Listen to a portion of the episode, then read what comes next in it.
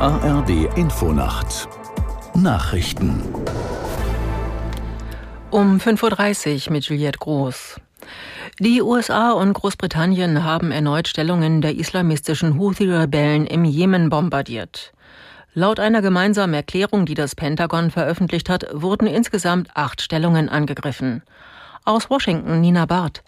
Ziel der Angriffe seien ein unterirdisches Waffenlager und Raketen- und Überwachungsanlagen der vom Iran unterstützten Houthi gewesen.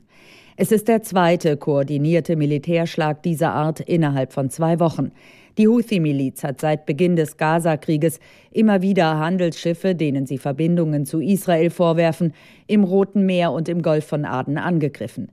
Nach Angaben des Pentagon gab es seit Mitte November mehr als 30 Angriffe der Houthis auf internationale und kommerzielle Schiffe. Der UN-Sicherheitsrat wird sich heute erneut mit der Lage im Nahen Osten befassen. Zu dem regulären Treffen wollen neben UN-Generalsekretär Guterres auch einige Außenminister erscheinen.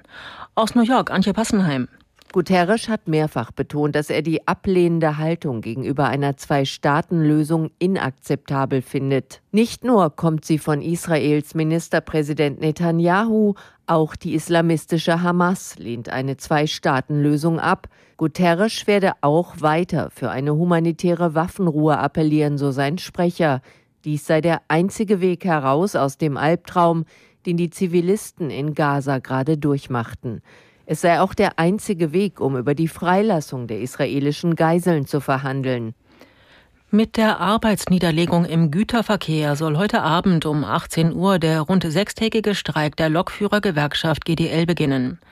Der Fahrgastverband Pro Bahn kritisiert die Dauer des Ausstands, zeigt aber Verständnis für die Forderungen der GDL. Man müsse sich fragen, ob die GDL noch angemessen agiere, sagte Pro-Bahn-Chef Neuss dem Redaktionsnetzwerk Deutschland. Klar sei jedoch, dass es eine Verkürzung der Arbeitszeit geben müsse, denn nicht nur Fahrgäste, sondern auch Beschäftigte der Deutschen Bahn würden unter massiven Zugverspätungen leiden. Der kanadische Filmregisseur Norman Jewison ist tot. Wie sein Sprecher mitteilte, starb er im Alter von 97 Jahren. In seiner Karriere wurde Jewison siebenmal für einen Oscar nominiert. Im Jahr 1987 erhielt sein Film Mondsüchtig mit Cher in der Hauptrolle drei der begehrten Auszeichnungen. Der Kanadier wurde 1999 bei der Oscarverleihung für sein Lebenswerk geehrt. Das Wetter in Deutschland. Tagsüber wechselnd wolkig, zeitweise auch länger trocken. Abends neu aufkommender Regen, drei bis neun Grad. An den Küsten und im Hochlagen stürmisch. Am Mittwoch Durchzug von Regenschauern stürmisch bei sieben bis 14 Grad. Am Donnerstag wolkig und örtlich Schauer. Im Westen und Süden heitere Phasen.